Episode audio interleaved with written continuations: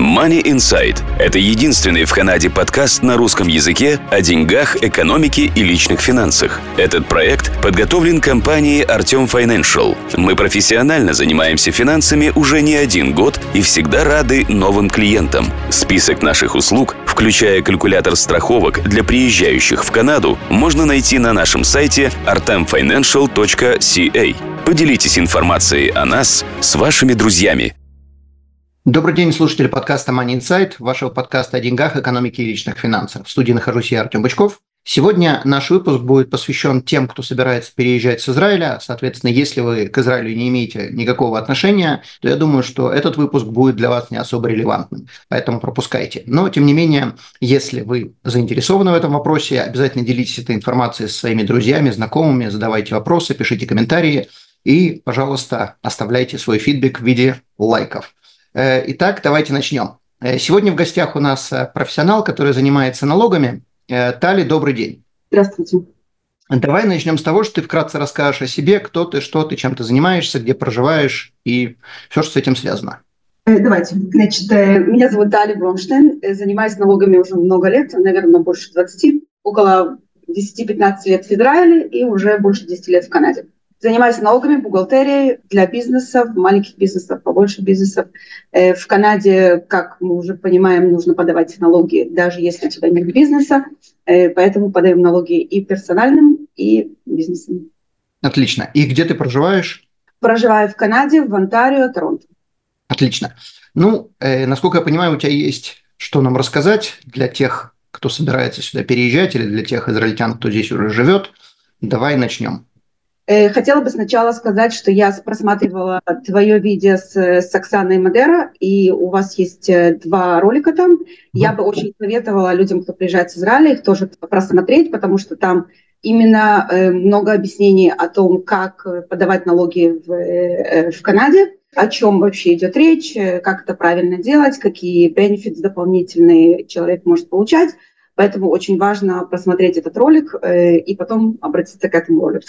Самая большая проблема, э, наверное, начнем с нее, что часто израильтяне переезжают в Израиль и оставляют, э, не уверены, хотят ли они здесь жить или не хотят, и они оставляют свои квартиры э, в Израиле. И как у нас хорошо, у нас есть в Израиле 5654 на 2024 год ПТОР, который дает нам возможность сдать квартиру и не платить налогов. К большому сожалению... или в долларах? Это в шекелях шекелях. Окей. К большому сожалению, этого птора в Канаде нет. Э, когда вы переезжаете в Канаду, вы обязаны платить налоги за тот доход, который у вас есть с квартиры в самом Израиле. Единственный плюс, что, конечно, можно списывать какие-то э, расходы, к сожалению, в Израиле, когда сдается квартира, тоже расходов немного. Единственный расход, который есть, это, конечно, сам интерес. Э, значит, у нас это платеж э, э, машканты на две части. Интерес и принципал. Принципал мы списать не можем, но интерес мы списать можем. В Канаде это работает немножко лучше, потому что когда вы снимаете квартиру в Канаде,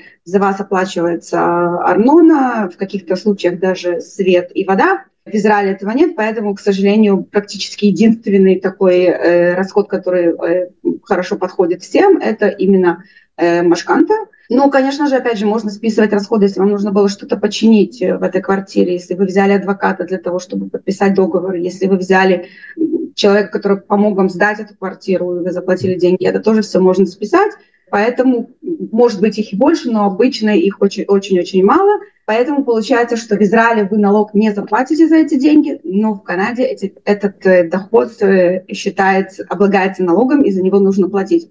Еще, к большому сожалению, нет какого-то нет процентов, которым, которым мы должны заплатить. У нас идет, у нас все скидывается в, в одну корзинку, и от этого мы платим процент. Поэтому, если у вас высокая зарплата, и плюс к этому у вас будет еще доход с эм, сдачи квартиры в Израиле, может быть не маленький процент, который вам придется еще платить за квартиру. Угу. Можно ли списывать бухгалтерские услуги? Да, можно. Я также подозреваю, что можно еще списывать какие-то банковские э, там, э, переводы, которые стоят денег, там сюда перевели деньги, банк не взял, не знаю, взял 10-15, сколько-то долларов, это тоже, соответственно, будет расход. Окей.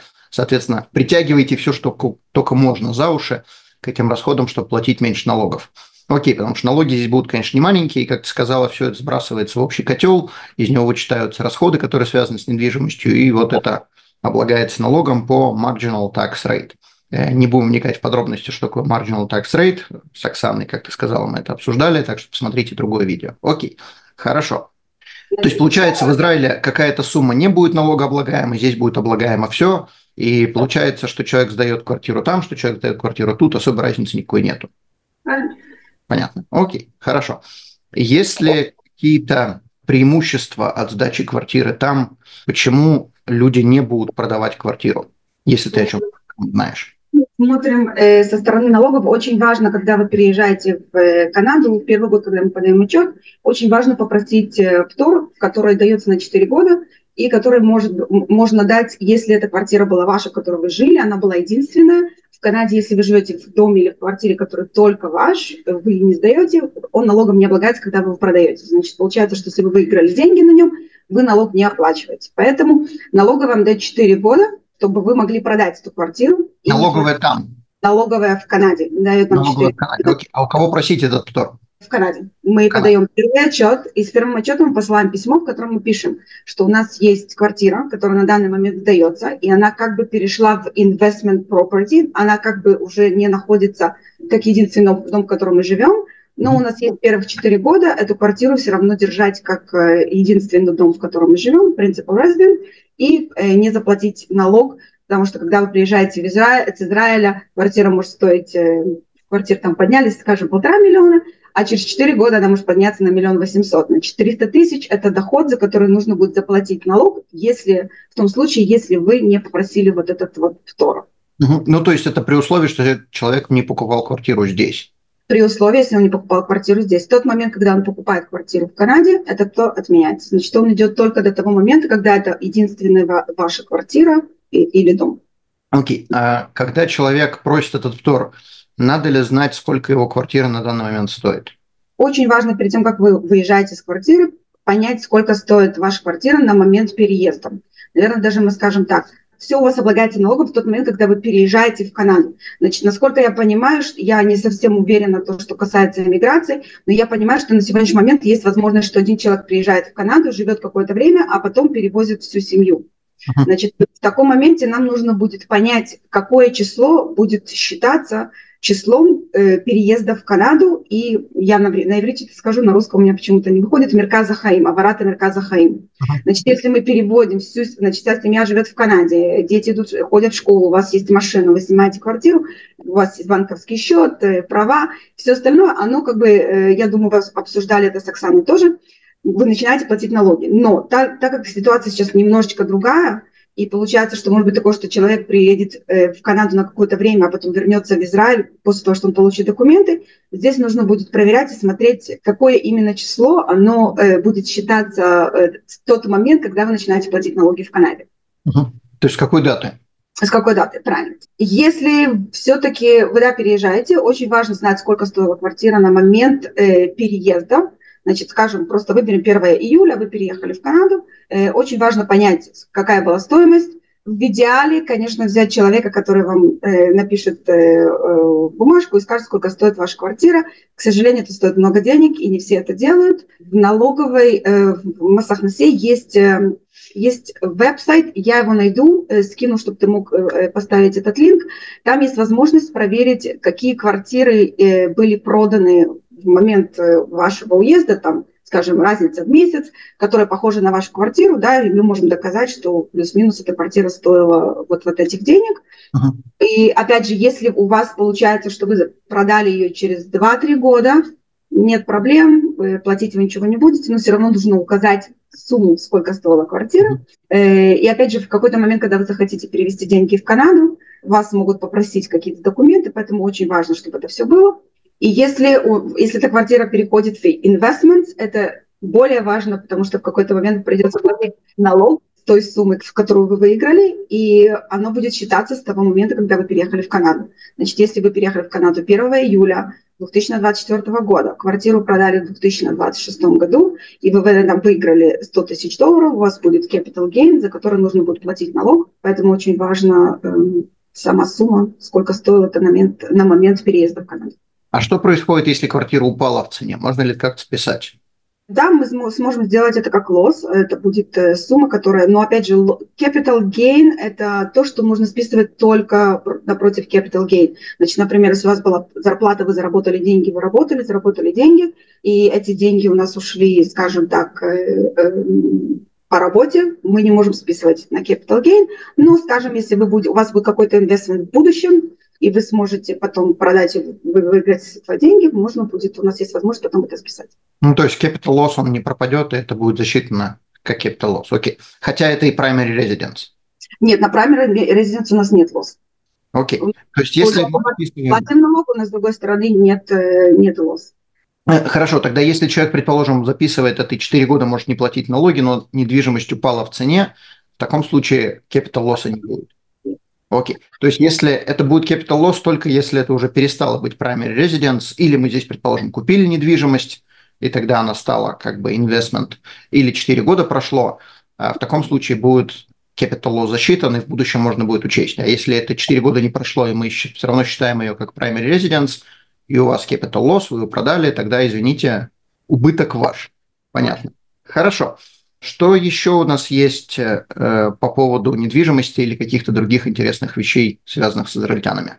У нас есть дополнительная форма, которая называется T1135. Э, эту форму мы должны подавать, если у нас есть э, что-то, что стоит э, больше 100 тысяч канадских долларов на человека, не на семью, uh-huh. на человека.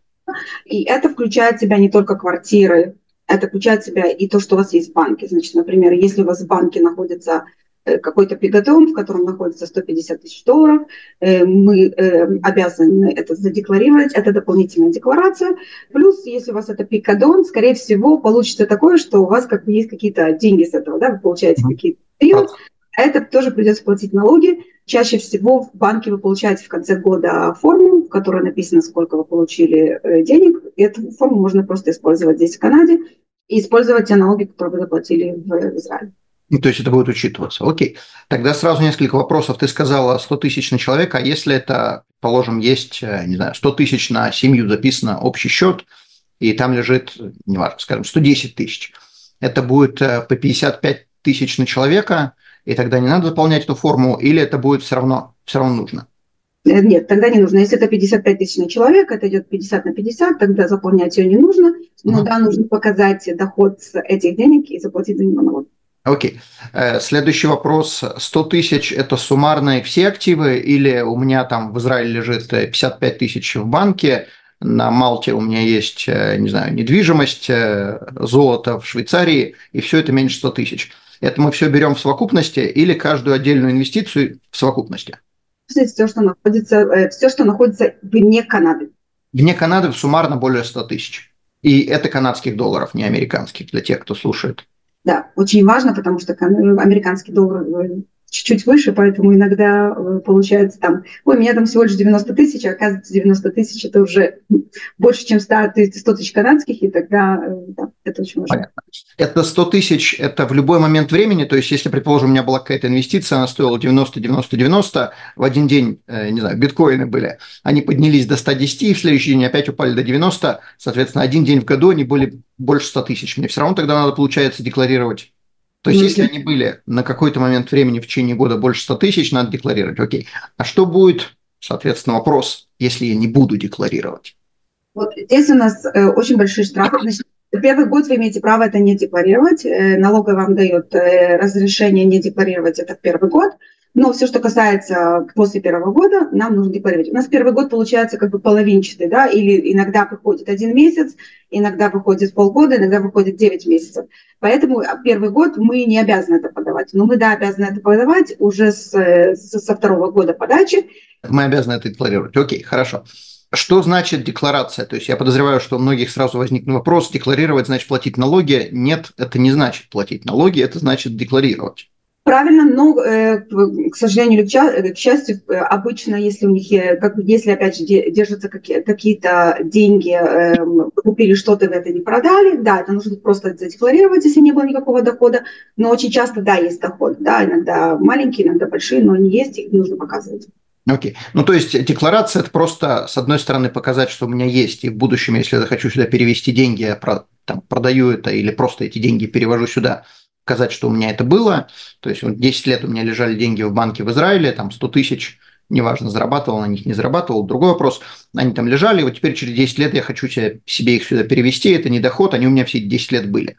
В то же самое время есть какие-то активы, которые денег не приносят, не знаю, картина Пикассо. Я на ней ничего не зарабатываю, стоит она там 5 миллионов, все равно ее надо декларировать. Я показываю, что у меня в Израиле висит картина Пикассо, и в какой-то момент я могу захотеть ее или продать, или перевести сюда. Вот есть актив, вот я ее декларировал. Окей.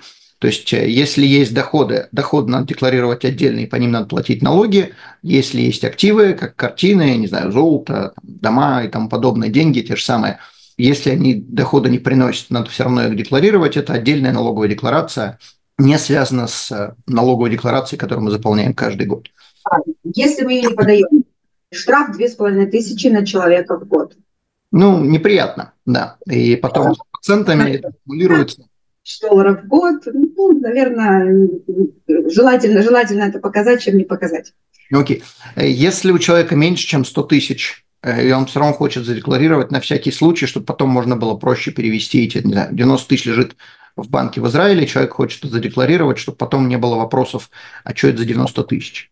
Можно ли подавать эту декларацию? Нужно ли ее подавать? Не нужно. Окей, хорошо. Значит, с недвижимостью мы разобрались. Соответственно, если у народа есть вопросы, обязательно пишите. Тебе, насколько я понимаю, желательно тебе писать до того, как народ будет какие-то телодвижения с недвижимостью или с чем-то еще делать. Да, желательно любые, любые вопросы, если вы, опять же, очень важно понять, э, часто бывает, э, бывают какие-то вопросы, которые не касаются прям вот налогов, потому что налоги это хорошо, но есть очень много вещей, которые э, мне кажется, больше идут к тебе, которые нужно понять, что, что происходит. Да? Продать квартиру сейчас или потом – это сложный вопрос, потому что, может быть, она сейчас стоит полтора миллиона, а через три, три года она будет стоить два миллиона. Поэтому то, что вы там сэкономите, например, там 30 тысяч долларов на налогах, вы проиграли намного больше. Поэтому здесь, конечно, нужно смотреть э, на, на всю картинку и понять, что происходит. То, что происходит даже сейчас э, с пенсиями, с Кранот и Штальмут, это то, что э, непонятно что, на сегодняшний момент, что с ними произойдет. Упадет это, не упадет, когда это поднимется. Поэтому здесь обязательно нужно проверять какие-то вещи заранее, смотреть, а, была ли у вас работа в этом году, не было ли у вас работы. Значит, это все как бы будет касаться одного другого, и нам нужно будет просматривать э, все суммы для того, чтобы понять, какое решение принять. Э. Хорошо. Путешествуете? Мы обезопасим ваш путь. Страховки на все виды путешествий приезжающим в Канаду туристам. Калькулятор страховок находится на нашем сайте touristinsurance.ca. Тогда давай перейдем, ты затронула какие-то пенсионные. Есть ли у тебя что-то сказать по поводу пенсионных программ, по поводу переводов, по поводу оставлений и тому подобное? Значит, э, то, что касается у нас э, пенсии, очень важно в Израиле понять, что у вас именно лежит на этих э, всех, всех купот, потому что было очень много изменений в протяжении, наверное, 15 лет. Сначала была Купат Кемель, потом была Купат Пенсия, это все, потом Купат, Купат Пенсия, это все очень много поменялось. Часто были даже ситуации, когда человек получил э, пиццуим, он работал на какой-то работе. На тот момент, когда он ушел с работы или его уволили, он эти деньги не забрал. Mm-hmm. Ну, он может получить птор в Израиле на какую-то сумму, что он ее забирает. В Канаде этого птора не будет. Поэтому если у вас очень важно перед тем, как вы принимаете решение уехать в Канаду, понять вообще, какие деньги э, у вас есть, э, что не включает в себя, будет это облагаться налогом, налога, налогами в Канаде или нет. Э, если, например, сумма, которая была вашими пиццуим и можно получить птор, лучше, конечно, забрать эти деньги, живя в Израиле, для того, чтобы не платить налоги в Канаде перейдем немножко на пенсию, да, потому что там у нас как бы самая обычная, самая большая сумма – это пенсия, и в Израиле мы должны заплатить 35 налогов, 35% налогов. Это 35%, когда вы забираете деньги, но если вы захотите потом подать э, э, в налоговую декларацию и пересчитать, бывает такое, что люди получают доходы, э, возврат, опять же, очень зависит от доходов и что у вас было на, на тот год. Если вы переводите деньги в Канаду, находясь в Канаде с, с пенсионного фонда, у вас есть эти 35%, которые вы заплатили в Израиле, мы сможем использовать эти 35% в Канаде, но нужно, опять же, обращать внимание, что, скорее всего, когда вы будете забирать эти деньги, у вас будет уже работа. Значит, если у вас есть работа, и вы зарабатываете, скажем, 100 тысяч долларов канадских, и плюс к этому у вас добавилась еще огромная сумма, которую вы забрали с пенсии, 35% может быть не потолок, это может быть выше. Да, у нас есть и более 50% э, налоговые шкалы. Что очень интересно и, наверное, правильно делать, это э, в Канаде тоже есть пенсионный фонд, который называется RRSP. Если вы переводите деньги с, э, с, Кана, с Израиля, извиняюсь, в Канаду, и вы эти деньги переводите на пенсионный фонд, значит, ну, скорее всего, опять же, здесь очень важно просчитать это все, потому что часто бывает такое, что мы, я извиняюсь, я перейду немножко на RRSP, я объясню, что такое RRSP тот год, когда человек, живящий в Канаде, э, скидывает деньги в RRSP, это, это как это как пенсионный, по, по большому счету, э, счет, когда вы можете, вы можете забрать деньги в любой момент, как бы нет э, такого, что вы должны ждать до пенсии, но э, в тот год, когда вы вложили деньги, вы налоги не платите, в тот момент, когда вы деньги забрали, и это может быть в любой момент, вы должны будете заплатить налог. Значит, если вы забрали деньги в тот год, когда у вас, скажем, не было доходов, хорошо, вы заплатите меньше. Если в тот год, когда вы зарабатывали большую сумму, оно может быть немножко не совсем правильно, потому что может быть сумма выше, сам процент может быть выше. Значит, получается, что э, в тот год у вас, например, был доход 100 тысяч долларов, и вы решили 10 тысяч скинуть в RRSP, у вас получается, что доход был всего лишь 90 тысяч, а не 100 тысяч, поэтому вы платите меньше, меньше налогов, и в конце года, когда мы подаем декларацию, вы сможете получить возврат. Значит, если вы привезли деньги с Израиля в Канаду, и вы сняли, скажем, 150 тысяч долларов, заплатили налог в Израиле, привезли деньги сюда, и ничего с ними не сделали, оставили это на счету, или, может быть, купили квартиру, или, может быть, купили дом, э, значит, вы должны будете заплатить налоги, и, опять же, если доход был выше, придется заплатить выше. Если не было дохода, великолепно, скорее всего, что вам не нужно будет ничего доплачивать. Поэтому здесь нужно очень внимательно это смотреть э, и понимать, опять же, что вы хотите делать, э, когда вы снимаете эти деньги, для чего они нужны. Э, если это для пенсии, и вы платили налоги в Канаде, и вы перевели это в Канаду, бывают же ситуации, что получают немножко возврат с, с Канады э, за те деньги, что платили в Израиле. Угу. Okay. Да. Я хочу еще одну вещь заметить важную, что то, что вы делаете до приезда в Канаду, Канаду вообще не интересует. То есть то, что вы сняли эти деньги в Израиле, находясь в Израиле, и вы еще в Канаду не приезжали, заплатили вы там 35%, не заплатили вы там налоги, вообще Канаде фиолетово. Когда вы сюда приезжаете, вот с этого момента ваша жизнь начинается. А все налоги, которые вы платили до приезда в Канаду, пофиг. Соответственно, зарабатывали там, не зарабатывали, платили налоги, там, не знаю, банки грабили, неважно чего, Канаде абсолютно фиолетово. Но как только вы приехали в Канаду, вот с этого момента начинается, э, встает сразу вопрос, а что вы делаете на данный момент в Израиле, какие налоги вы платите в Израиле, если вы там не доплатили относительно того, сколько вы платили в Канаде, будьте добры доплатить. Если переплатили, пожалуйста, получите возврат назад. И вопрос к тебе, можно ли вот эти деньги, которые вытаскиваем с пенсионных в Израиле, находясь в Канаде, можно ли их положить в RRSP? можно положить в RSP. Опять же, ну, нам ну, очень важно э, понять, если действительно все деньги, которые, которые вы забираете с, с купот, каких-то купот, что это действительно это касалось пенсии, потому что если это касалось именно пенсии, а не каких-то пицуим или каких-то дополнительных э, программ, тогда нет, нет проблем, мы сможем это перевести с, э, с пенсии на пенсию ага. и, опять же, подсчитывать для того, чтобы не доплачивать здесь дополнительные налоги, чтобы хотя бы было 35% или получить э, в какой-то ситуации другой. Окей. Okay. Еще маленький момент, который тоже могут люди э, не совсем понимать. Когда вы приезжаете в Канаду, вы становитесь здесь налоговыми резидентами, даже если вы еще не пиар, вы не citizen, вы просто там по рабочей визе, или даже вы студент здесь, вы все равно являетесь налоговыми резидентами. Налоговое резидентство – это не то же самое, что пиар, permanent резидент. То есть вы можете быть студентом здесь, но все равно вы должны отчитываться в налогах в Канаде, потому что вы здесь живете. И в Канаде, в отличие от Америки, вы налоги должны платить только когда вы живете и относитесь к Канаде. Если вы из Канады решите уехать, э, и у вас здесь нет никакого имущества, то Канаде вы уже больше ничего не должны. То же самое, если вы приехали в Канаду, э, и до этого у вас было какое-то там какие-то доходы, Канаду это не интересует, как мы сказали, интересует только то, что э, вы должны платить, когда вы находитесь и являетесь налоговым резидентом в Канаде. А если вы приезжаете по рабочей визе, как сейчас многие будут приезжать то вы автоматически становитесь налоговыми резидентами. Даже если один из вас не будет работать, он все равно налоговый резидент. Очень важно, даже если один из вас не работает, подавать налоги за двоих, потому что все ваши э, дополнительные деньги, я думаю, Оксана тоже говорила, они идут от этого. Значит, у вас есть доход family income, и от, от этого все это считается. Значит, если один из вас не подал, даже если это просто по нулям и не было никаких доходов, если один из вас не подал, вам ничего не заплатят и спросят, почему не подали. Поэтому очень важно это делать. И, опять же, если один человек не работал, а второй работал, вы можете использовать э, credits дополнительные, поэтому ничего в этом плохого нет. Это очень... Э, в Канаде credits – это как Некудот Зикуй в Израиле, поэтому оно очень... Значит, один не работает, это приход на другого, и очень важно, да, подавать для того, чтобы у нас был правильный Если, опять же, если вам полагаются деньги назад, почему, почему нет? Почему да, вы их назад не получите, если вы налоговую декларацию не подали. Соответственно, налоговая не будет знать, ну, в кавычках, не будет знать, что вы, ну, что вам положено получить. Э, коль вы не попросили, не подав налоговую декларацию, то и не получите. Окей, хорошо, с этим мы разобрались. Есть ли еще какие-то советы, что-то, э, что ты можешь рассказать израильтянам, что важно, что мы не озвучили? Важно понять, что в Израиле мы знали, что нет – это то, что мы получаем в конце. Э, в Канаде немножко не так. Нет, это с того, что начинают брать налоги.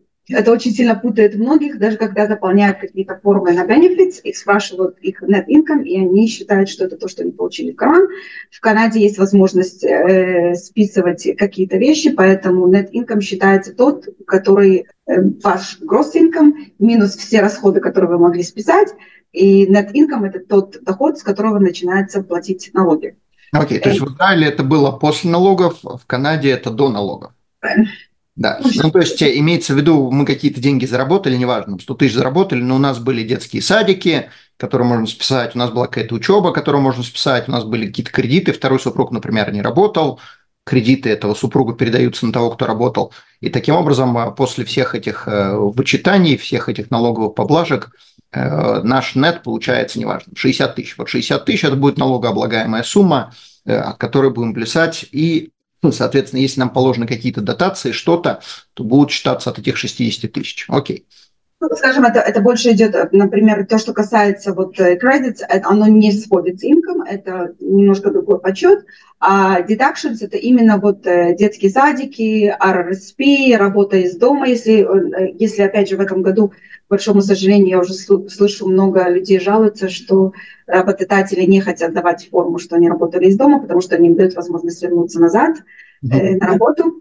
Э, но если вы работали из дома и ваша работа должна была работать, вы можете списать какие-то расходы по дому. Есть много других, и когда вы все это списываете, после этого у нас идет э, taxable income, который считается net, и с него, с него снимаются налоги, провинциальные и федеральные. Окей. Я очень рекомендую людям не заполнять самим налоговую декларацию, уж тем более, когда они только приехали в Канаду, не, не мучайте софтвер, а просто пойдите, найдите бухгалтера и сделайте это по-человечески, а не как всегда.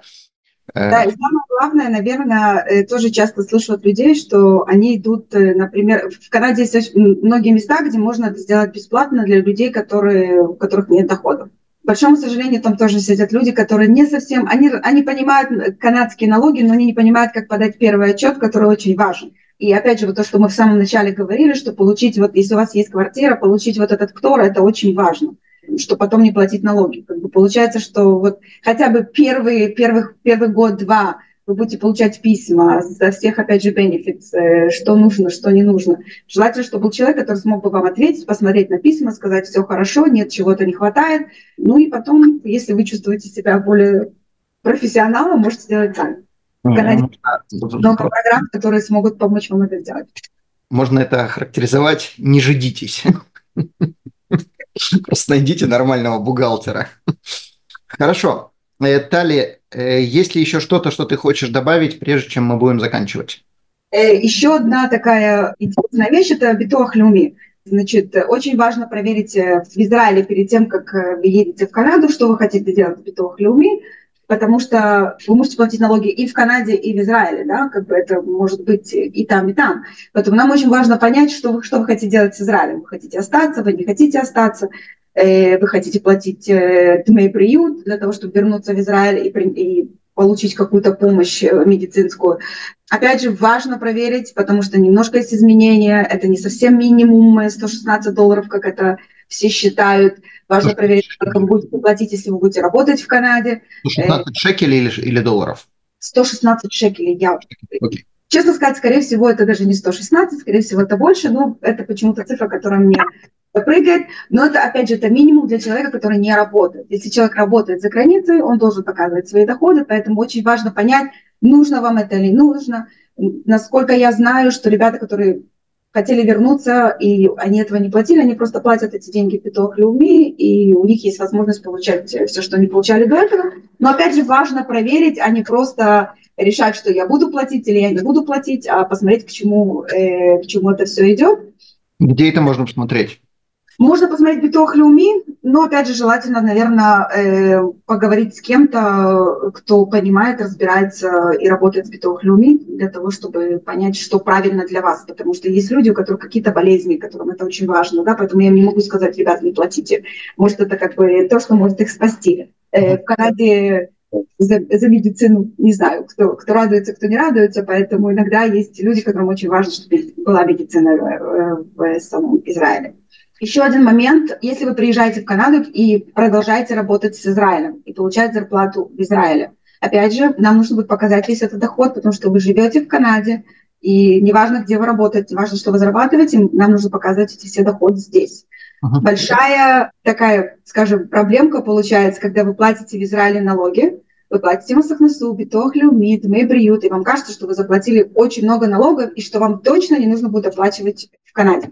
Наивно. Не так, к сожалению, в Канаде тоже высокие налоги, и получается, что самая большая проблема идет, что мы можем записать только Масахнасу, только то, что вы записали, заплатили в Масахнасу, идет здесь как э, что-то, что вы заплатили налог. Значит, получается часто такое, что, у, например, у человека трое маленьких детей, и он получает э, много на кодоцикуй, потому что в Израиле за, э, за детей дают на кодоцикуй. И он не заплатил достаточно налогов по Канаде, но он заплатил достаточно налогов э, в Израиле, и получается, что ему здесь нужно доплачивать эти налоги, и тоже очень мало восторга от этого всего, поэтому нужно обращать внимание на это.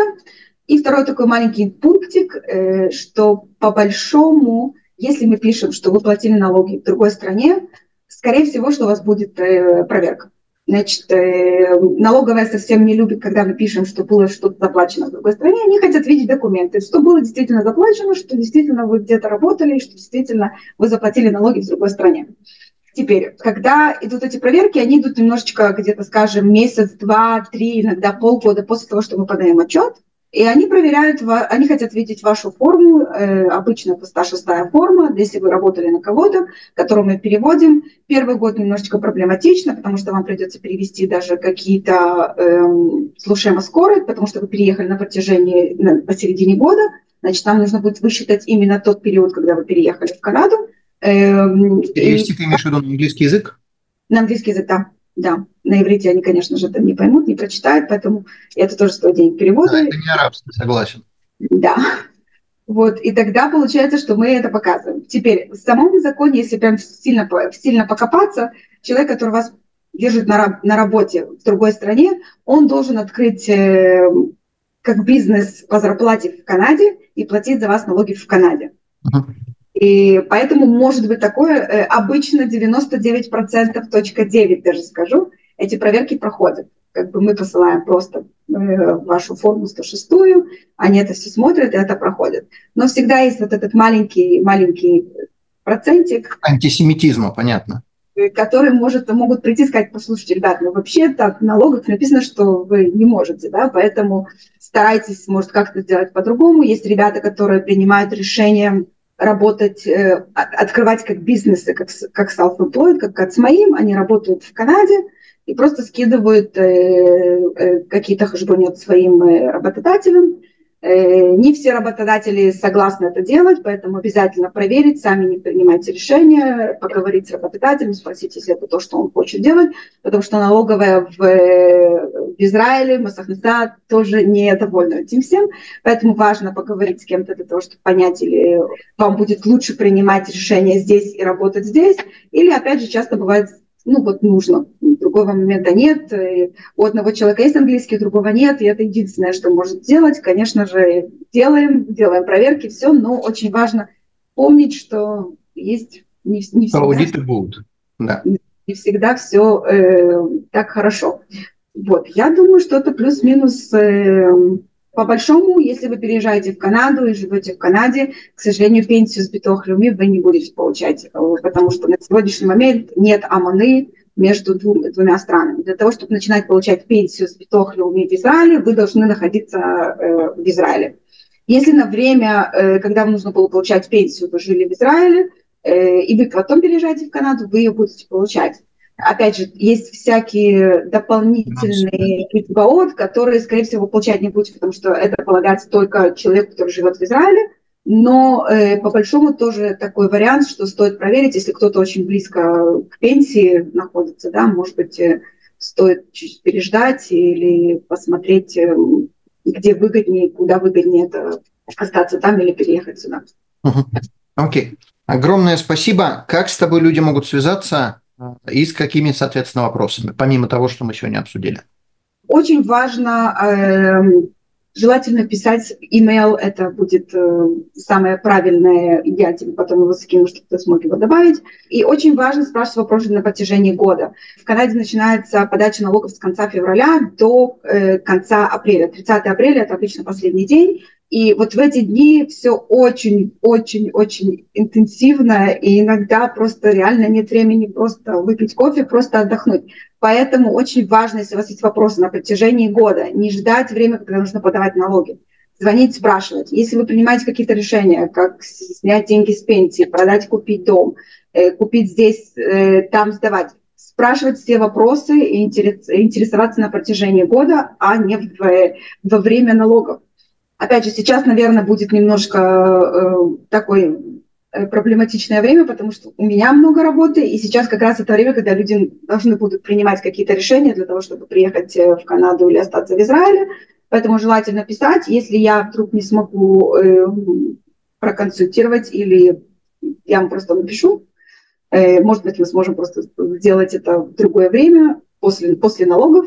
Ну, опять же, делаю налоги персональные, э, все, что касается бизнеса, открытие, закрытие, проведение, бухгалтерии. В Канаде работает немножко по-другому, поэтому для этого тоже желательно проверить, посмотреть, а не просто принимать какие-то решения.